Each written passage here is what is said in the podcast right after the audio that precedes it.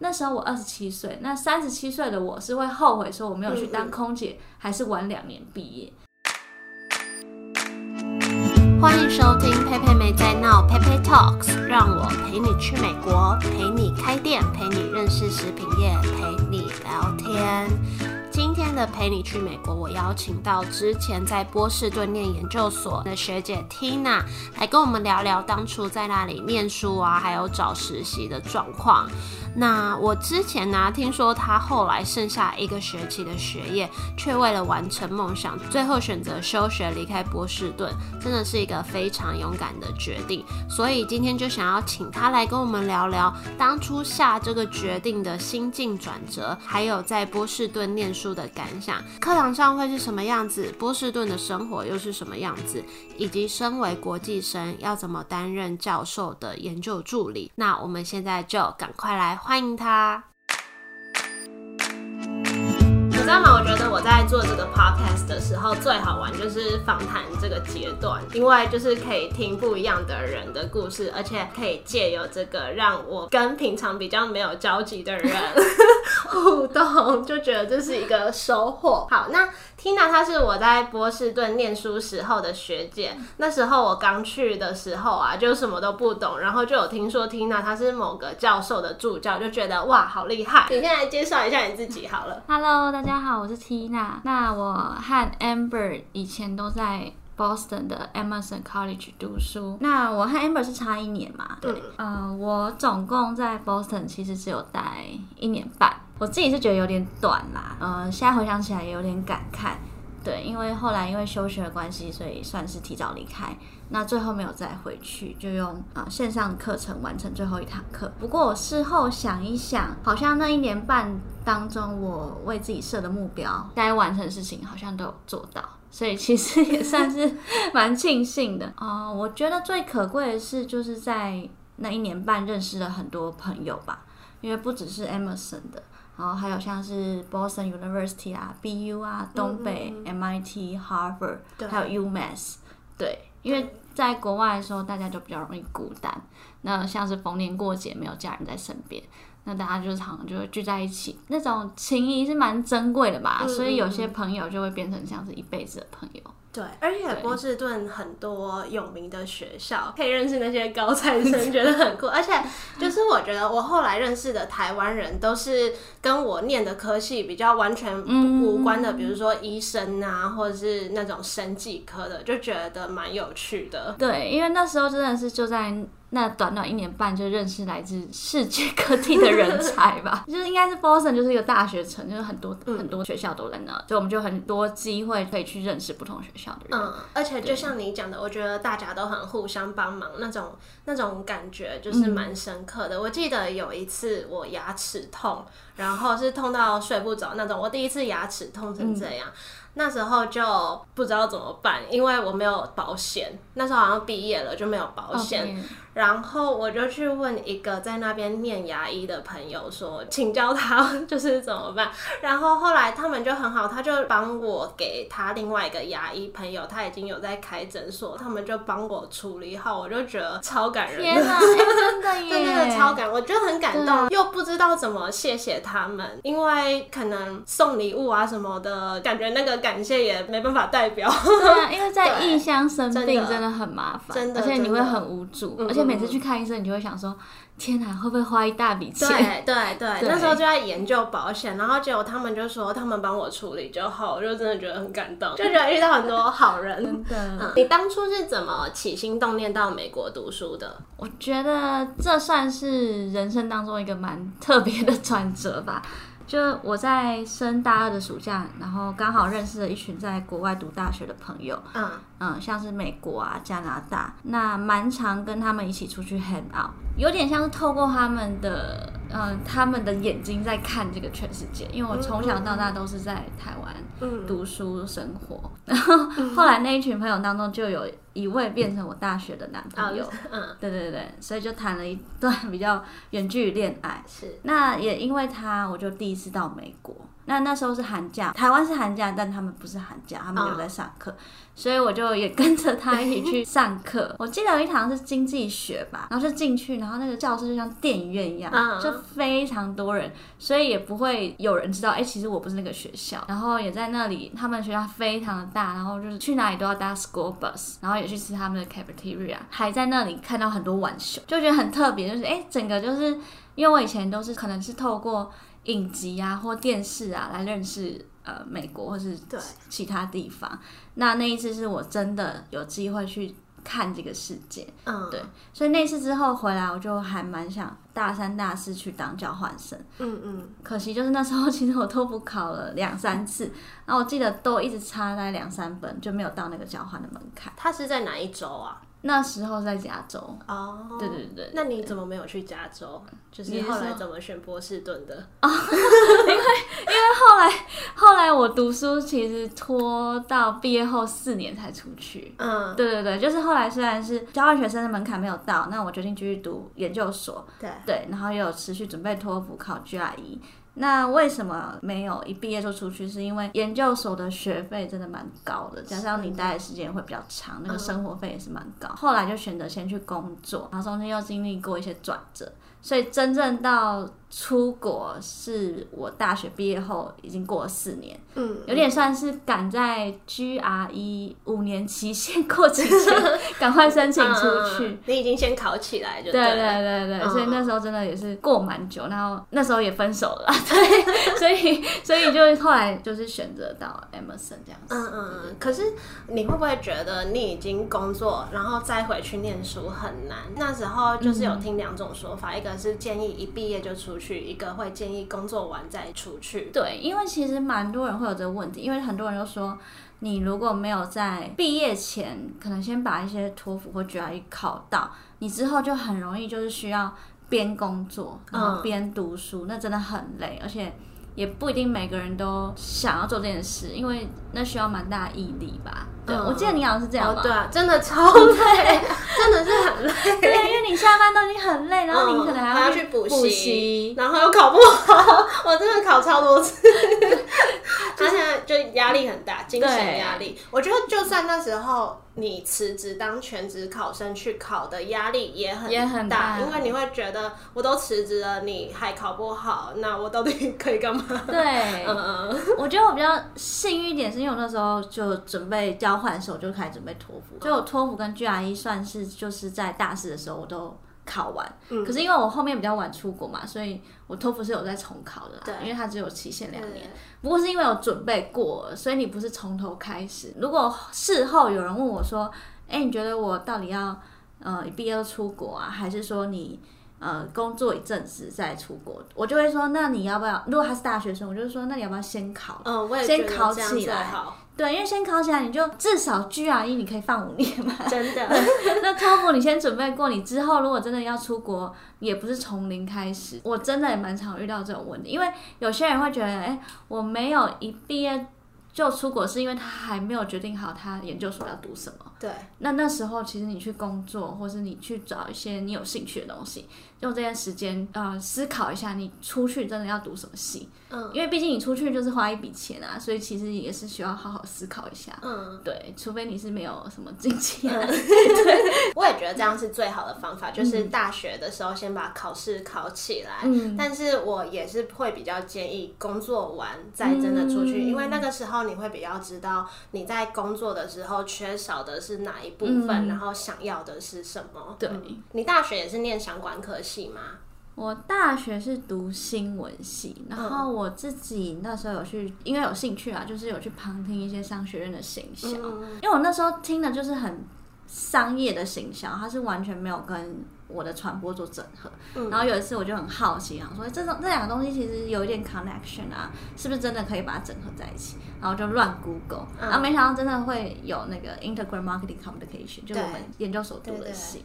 对，然后那时候就觉得，哎、我就有这个想法。那之后，呃，我毕业后是去 PR agency 工作，然后就觉得自己在策略端，就可能执行面我 OK，可是常常在写一些 plan 啊，或是写一些 strategy 的时候，就觉得自己好像缺乏一些理论的概念。后来我就想说，哎、对，其实那时候大学时候想过，如果研究所可以去读整合行销传播还不错。嗯对，所以就是也是有在工作当中发现自己的不足。那刚刚说到波士顿，再给你选一次，你还会选择这个城市吗？其实我 我去之前我没有很认识波士顿，嗯有点算是选 Emerson。其实申请上的其他学校，像是什么 NYU 啊、Loyola，相对于 Emerson 来说，学费真的蛮高的。对，然后加上我那时候有些主管也是从 Emerson 毕业，就是嗯 Emerson 算是在传播界有算是有名的啦，所以我那时候是因为选择 Emerson，所以去 Boston。可是到 Boston 之后，其实我还蛮喜欢 Boston 的、你觉得它的优点是什么？就是呃，因为我从小就很爱看历史故事，所以 Boston 就是一个充满历史氛围的城市。嗯嗯，对啊，因为那时候我妹也有来找我，然后我们就花了两周去走完那个 Freedom Trail。对。你有走过？我有，但我分两次走完，那真的太长了。对啊哦然后很好笑的是，其实那些历史很多点我是没概念的。我第一次是跟我室友，他是美国人一起走，他每个地方都要停下来跟我说故事，然后所以我们就走超久的，就走不完。哎、可是有人跟你说故事、我们哎很常这样，就是每次到一个点，或是去美术馆、博物馆这种，然后就会在一个东西面前停超久，对啊，对，因为蛮特别的。我去之前就有看到，就是网络上简介说，如果你要认识 Boston，、你就去走一趟 Freedom Trail。嗯我还 Google 了一下，它总长四公里，然后有十七个景点，啊，所以如果你走完这个，你就可以认识整个美国独立的历史故事。是 Boston 还有的优点就是，呃，你搭 subway 就可以到任何你想去的地方，没错，因为你不用像加州一样你要有车嘛，对。所以我觉得很方便。唯一不好的点就是下雪吗？冬天实在太冷太长了。真的，我超怕冷的，然后我竟然选择这个地方。对我那时候想说没有冷到那么夸张嘛，结果就是真的好几天都是那种体感负二十度，嗯所有的点我都很喜欢，除了真真的冬天太长太冷。嗯，而且很很快就天黑，会让人家觉得很失落感。对，因为我记得冬天差不多三四点就对天黑，啊，对啊。然后我们上课是六点开始对，所以你每天想说天哪，对，就因为早上可能就在家，嗯 如果你没特别出去的话，然后出门就是黑的，然后回来也是黑的。对，然后整个冬天都超长。嗯嗯嗯，我觉得你刚刚说波士顿让你有历史的感觉，嗯我觉得波士顿让我是呃一种艺术跟吃人的氛围。我觉得我在那个地方变得很多愁善感，就是它让我有一种你会跌到谷 跌到谷底，然后再重生的感觉。因为它四季很分明，就是春夏秋冬很分明。因为我们那时候去应该都是夏天嘛，夏天就。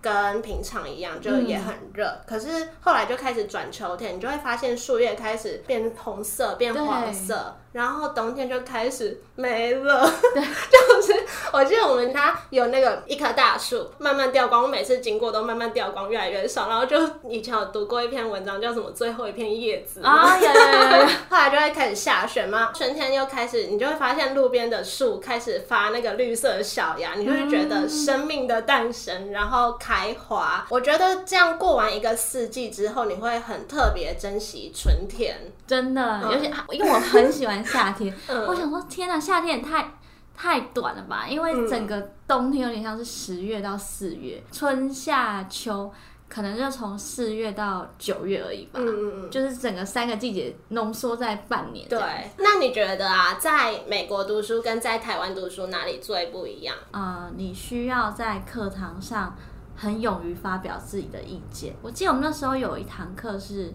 呃，教授说你的发言成绩占六十趴，这和台湾很不一样，因为台湾可能就是你乖乖的听课，然后做笔记，考试考过，那可能你呃期中、期末有一些 presentation，嗯，然后你就可以拿到这一堂课的学分。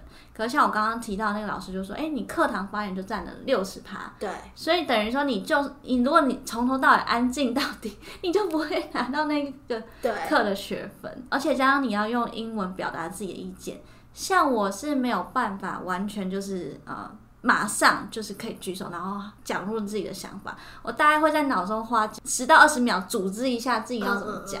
可是当你在组织那个过程当中，就会有人马上把你的答案讲出来，对，然后你就要等待下一题你会的答案。对，嗯嗯，所以那堂课就变成预习很重要。对，就除了你要。把，而且章节都很多，所以你要花很多时间把它读完之外，嗯，我自己是会准备它每一个章节后面会有小问题，对，因为老师有时候比较佛心，他其实就是问课本上的问题，嗯嗯，那那些是基本的，呃，你可以拿到的分数，你就一定要拿。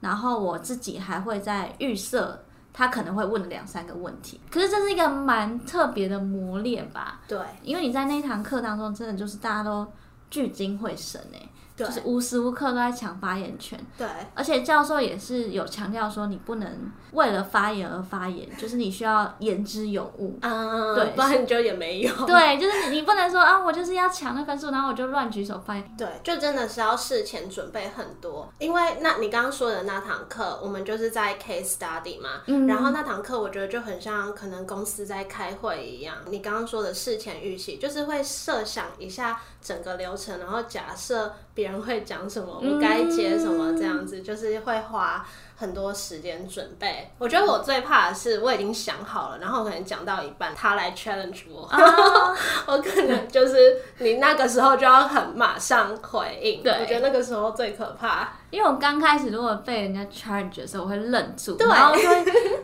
回他之后，然后回家就反省说啊，我当时就是 明明就可以回答更好。嗯，刚刚有提到你在那边有当过助教，你可不可以跟我们分享一下那时候当助教的经验？那时候我也是刚进去，然后就听到上一届有一个学姐，然后是大陆人，然后她是我们系主任的助教，所以我当时就有个印象说哦。原来国际学生也可以当 research assistant，也是可以当助教。嗯嗯。然后后来也有听到像是其他学校的朋友啊，BU 东北，他们也有一些人都是在当助教。我觉得，哎，其实没有想象中的那么难。因为刚去美国的时候就觉得这应该是一件很难的事情吧。对。结果开始听到身边有一些人其实都有在做这件事，而且我觉得很重要，是因为我们都是有工作去的。所以你刚开始一到美国，你不但没有收入，然后你又一直有支出，所以心里其实就会觉得压力超大。对，所以我就那时候在想说，其实以国际学生来说，你如果想要在就学期间赚一点生活费的话，其实就两种方式嘛。一种就是你找到有配的实习，嗯，可是以 marketing 来说，其实很难有配的实习，算蛮难的。然后另外一种就是你找学校打工。那以研究生来说，学校试出最多的打工机会就是 research assistant，所以那时候就一直有把这件事放在心里。后来下学期的时候，我就意识到说，哎，那个学姐马上就要毕业了，刚好那学期又有修那个教授的课，后来就蛮常去跑那个 office hour，可能是找他问课堂上的问题啊，或是说，哎。有一些 paper 啊，问他说：“哎，我这样的切入点是不是对的？”嗯嗯，对。那后来其实就有点像是跟那个呃，我们系主任在聊天，因为他其实也蛮关心我们国际学生的在美国的生活，有点像是在跟他培养感情，一次一次。嗯。然后后来有一次机会，我就是啊，我就有准备好我自己的履历，然后就问他说：“哎。”那谁谁谁要毕业后，你之后还要嗯再找 RA 吗？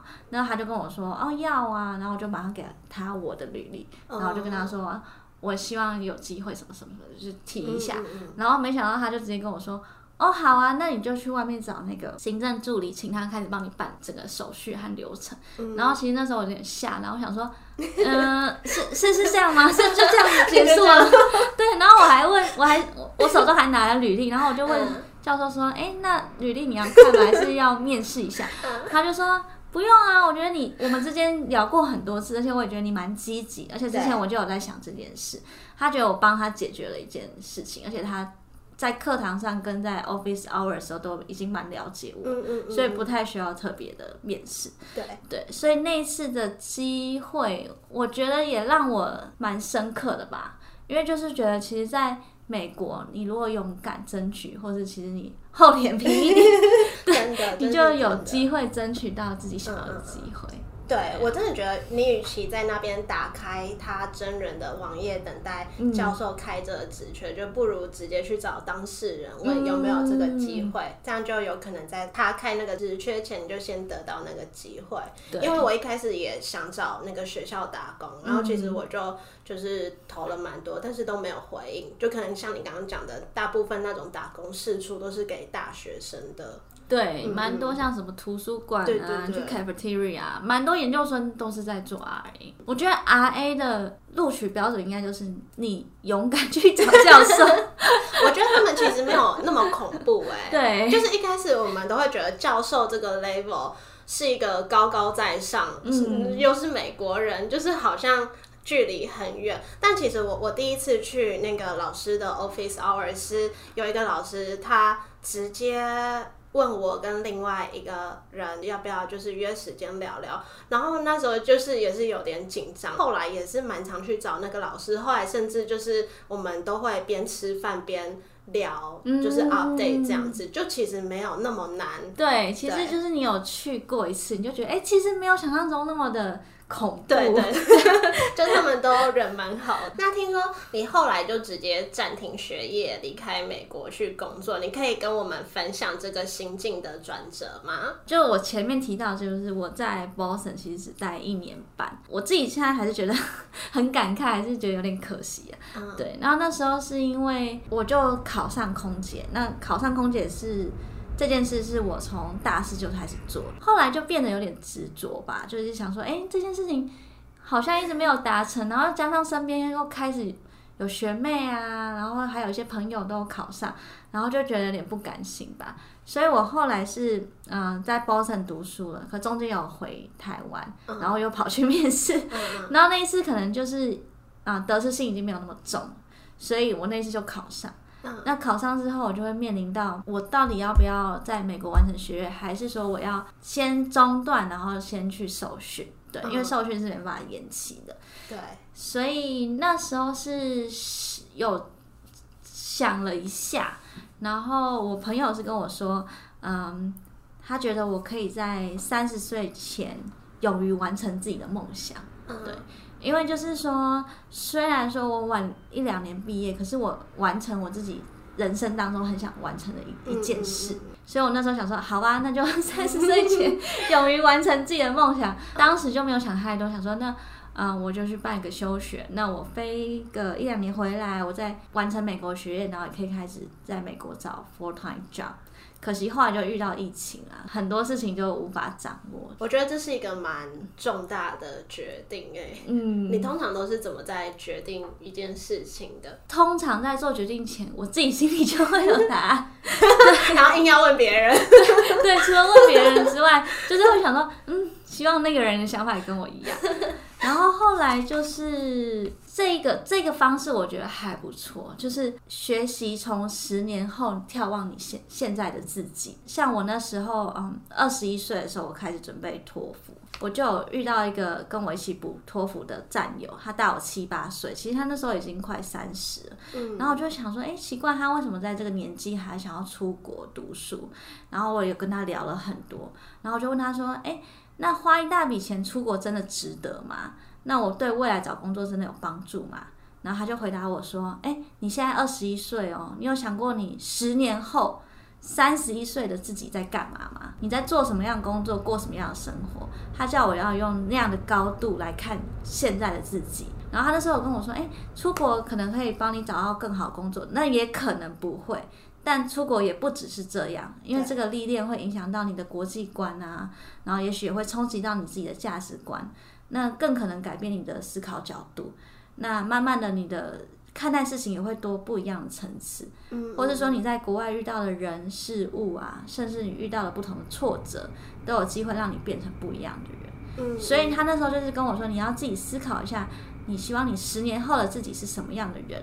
那你现在愿不愿意？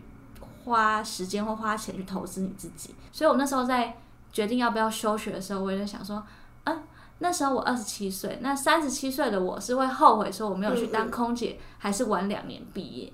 对，所以我就现在很容易就是用这样的想法来思考，就你从未来看现在自己的时候，你有时候会比较帮助自己理清你的盲点。我好像也在，不过我设定是五年，都会假设自己五年后回过头看哪一个决定我比较不会后悔。不过其实我觉得，不管是做哪个决定，我我觉得我都不会后悔做过任何的事情，因为我觉得每件事情的发生都是有意义的。我觉得只要你那个大方向那个点一样，然后你一直在往那个点前进，你就算中间绕路都会。到那个地方，对我知道你有在写一些文章。如果大家想听到 Tina 更多关于追梦的故事，你可不可以跟大家说哪些地方可以看到你的东西？我在去年公司开始停飞后，然后设立了自己的部落格。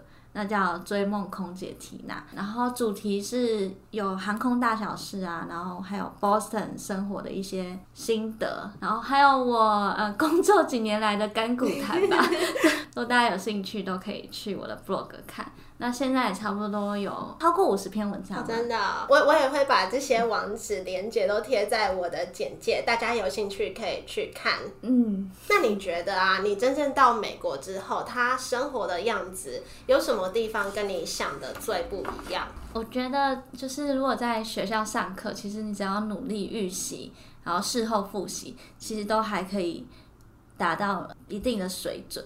但是如果你去找实习，那真的是一条很漫长，然后你也不知道尽头在哪，然后就要不断修正自己的方向。嗯，对，像那时候长跑 career fair 啊，然后去 career center 改履历，嗯，好，不断的投 LinkedIn、Indeed、Handshake，可是都你得到的回应都没有那么多。对，那好不容易拿到面试机会了，那可能刚开始啊表现的也不会那么好，那不断的修正。对我觉得那半年真的。非常痛苦哎，因为我知道很难找，可是我没有想过真的这么难找。对，而且那时候觉得我明明就有在台湾做 PR 做了两年这样子，可是我投 PR intern 其实后来都是没有结果，有去面试啦，可是就是我觉得可能那个他们的语言要求还没有办法达到。嗯，对，因为那时候可能在 PR agency 就是。一通电话就可以跟记者联络很多事情，或讲很多细节。虽然我在美国做 intern 可能还不需要这样子，可是他们都是有呃希望你未来可以转正，嗯，对，所以他对语言要求程度是蛮高的。好不容易找到又文化跟融入的问题，没错。因为那时候第二个实习是在一个算是 marketing 的 agency。然后里面全部都是白人，我觉得 Boston 是一个比较，嗯，不像纽约这样子，比较像是有不同国家人呃城市。那 Boston 比较多还是就是 native 的 America 这样子。对。然后那时候就觉得，好像连跟他们在厕所遇到啊，然后要 social 啊，或是 small talk 啊，我都觉得好痛苦。我有一阵子真的很害怕在办公室遇到任何人。嗯嗯嗯。对，所以我觉得在美国。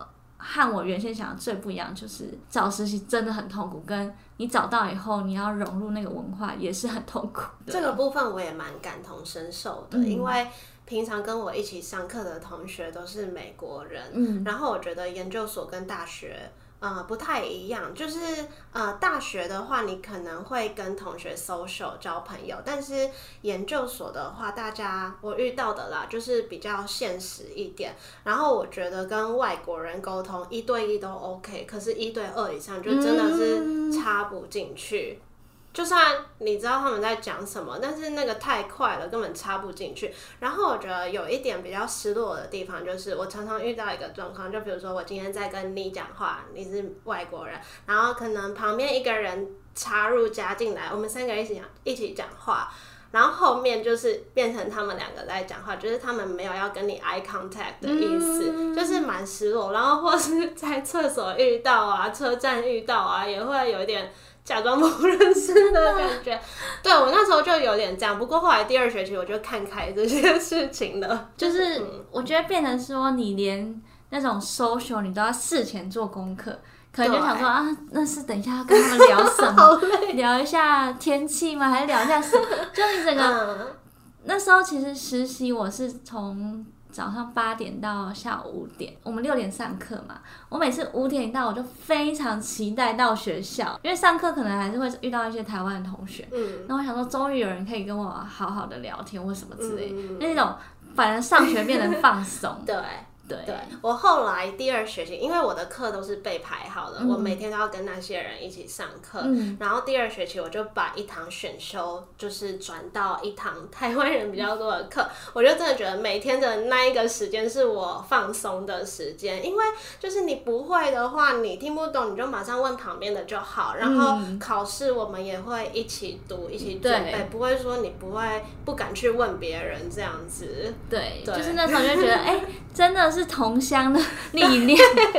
对，而且就是很长，比如说。呃，在分组讨论的时候，很容易跟不上。我觉得我我如果只要是自己一个人的报告，我可以做得很好。可是分组报告很常会有点不知道自己在干嘛，嗯因为可能他们就开始一直讲、一直讲、一直讲，然后你就可能就是跟不上了。我觉得当你贡献不太大的时候，别人就不太想要理你的这种感觉蛮深刻的。那你觉得你来美国这一趟啊，你最大的收获跟成长是哪一部分？我觉得是变得很勇敢呢。像刚刚助教的例子，就是，呃，其实你只要极力努力争取，就会有机会创造不一样。像我那时候好不容易找到实习，然后那个实习也很幸运是有配的，嗯，但是我拿到 offer 的时间是非常短，呃，因为其他实习生都是美国人嘛，所以他们比比较不需要像国际学生一样去跑那个 CPT 的流程。对，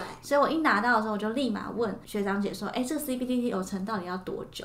他们跟我说两个礼拜，然后我跟他说：“可是我下个礼拜就要去报道嘞。然后我就那时候想说：“天哪，有点卡住，因为我如果跟我的 supervisor 说，我还要再两个礼拜才能去报道，我好像要跟不上其他的 intern，因为我们有一个 intern project 嘛。然后我那时候就想说，不管，那我就要努力创造缩短那个时程。嗯，对，所以我后来就是，嗯，它有一关一关嘛，你要先去 international office，然后再去 career fair，然后又要找到一个指导教授帮你盖章 approve。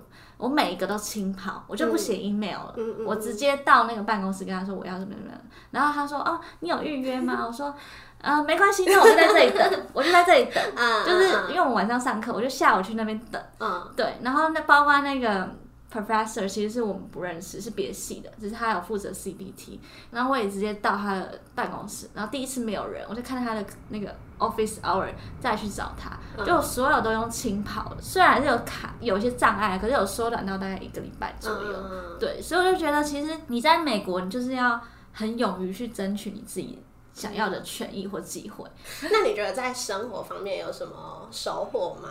打理自己的食衣住行吧，嗯嗯，对，因为光是你刚开始找房子，然后或是说，呃，水管漏水，然后房东也不处理，对那这这这以前可能就是，哎、你跟你跟我爸讲，然后就会去 对找谁，然后包括我到那里，就是我从小到大从来没有过敏，可不知道到那里是不是因为太干，我这脚整个起红疹，嗯然后那时候整个吓到，想说自己怎么才刚来就变这样。嗯然后那时候也要先去学校的医院看嘛，然后还要帮我转诊，然后我后来又跑去一个 lab 做一个什么奇怪的实验，嗯，可是其实我不太需要做，我不知道为什么就被说服要做那个。你说那个红疹的事情吗？对，他就说什么你检测一下，嗯然后就请我到那个实验室去做检测。嗯嗯，对，可是那个检测其实我不需要做，因为那花我两三百块。嗯是，对啊，因为他后来就直接开了一个药，然后我就 CVS 拿药，然后涂一涂就好了。对，我到现在还是不知道为什么我会这样。嗯，对，就是我有很多状况是从来没有遇过，可是你要选择自己去把它处理啊，或者你要自己去面对。对，嗯嗯，因为应该是大家出国都有都会不希望家人担心你，对我正想要说对这个，就是所以就是报喜不报忧。对，就不会跟他们说就生病啊或者是什么都不会这样，然后就会有时候觉得 很孤单吧，然后又很无助。就对，或是有时候不小心发烧啊或者是什么的，就是很麻烦。自己想办法解决。对，看是要吞药还是怎样，我现在都很知道什么药是什么作用。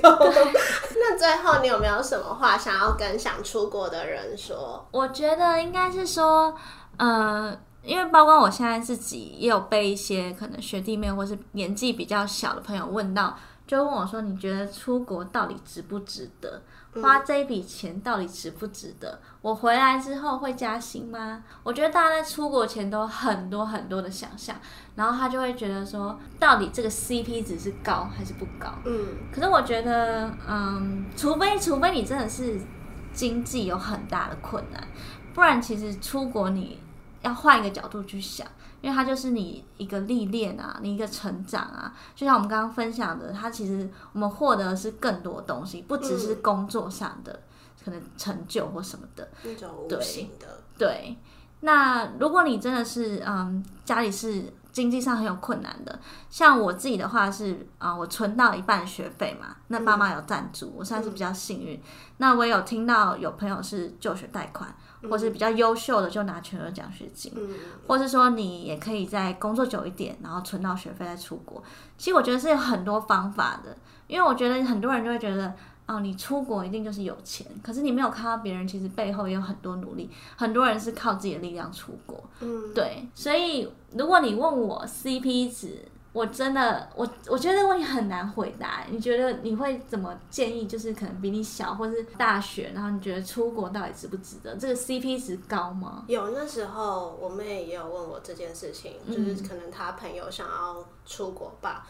可是其实因为一直以来对我而言，那个什么钱啊，在哪里上班啊，职位，我都觉得我没有这么在乎。就是我更在乎的是你说的那种。可能那种价值观或者是世界观，因为我觉得真的很多事情是你以前不会想过，你今天会走到这一步。嗯，然后很多事情就是是你没有想过会有那么多的可能性。嗯，对。然后像刚刚讲的变勇敢啊什么的，我记得像。有时候，呃，不是不是那种市区都很多流浪汉嘛。然后有一次我好像忘记在哪里下车吧，就有一个人从我背后这样画，就是拍我一大下。然后我还以为是认识的人要弄我，我还笑笑的回头，结果是一个不认识的人，就是那种站呢，就我们学校那一站，真的真的，他就。我完全不知道在讲什么，就是一个流浪汉，然后他狂跟着我，因为我那段时间就很厌世，我就走很快，然后面面无表情，我就已经被吓到很不爽。可是我那时候没有害怕，我就是不爽。他就一直走在我前面，就是他就是转，一直要跟我讲话，我就一直等他，等到他走为止。就是类似这种东西，可能以前会觉得很可怕的事情，但是真的在那里就觉得。好像还好，就是不要惹我，就会变得勇敢吧。对对对对，就是类似这种特别的经验很多。对，因为我觉得你做蛮多访谈，应该每个人就是讲自己出国的事情，都很多很多很多的小故事。嗯嗯嗯。对，那这些东西都是你没有出国前你不知道会遇到。对，所以我觉得真的真的太多人问了，就是问说出国后你真的可以找到很。很好工作吗？你可以留在那吗？还是回来后会怎么样？我觉得就是先不要有太多的设限，你就先去吧。对啊，如果你经济上，我刚刚提了很多方法，你可以破除这个经济上的问题，或者你家人其实就可以资助，那就先去吧。这样子，对啊。有人刚刚提到贷款，对啊，就说一下那个。台北富邦那个 贷款很好用，我自己就是用这一个，对，就是它是免息的，没有全额，它其实不多啊，就是念一年的话只有七十五万，如果你念第二年，他会再拨二十五万给你，总共一百万，然后就是拿七十五万这样，其实一个学期的学费就没了，真的。好的，那今天真的非常谢谢 Tina 来跟我们聊这些，我觉得我也很佩服你的精神，就祝你接下来在各方面都一切。顺利，就非常开心可以跟 Amber 一起聊聊我们之前在 Boston 的生活，对，就蛮有感的，对啊，就发现哎，其实好多小故事，嗯嗯嗯嗯。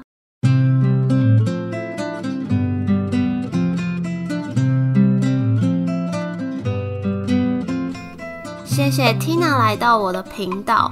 因为之前在那里读书的那年，我其实很忙，他也很忙，所以我其实都没有什么机会好好跟其他人相处，或者是约出去玩啊、吃饭啊。所以这次可以透过这个机会跟他聊天，我也觉得非常开心。我觉得应该很多人都会有这个问题，就是花这么多钱出国读书，到底值不值得？那就像我跟 Tina 在节目中聊到的，我觉得只要经济许可，会非常建议出国去看看。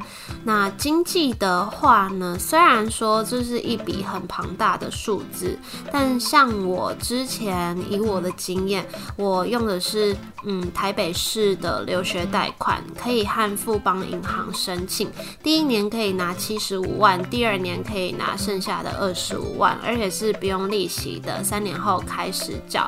那我自己因为出国前有工作三年，所以也有存了一些钱，那学校也有拨给我大概五十万的奖学金，所以最后是跟家里借六十万。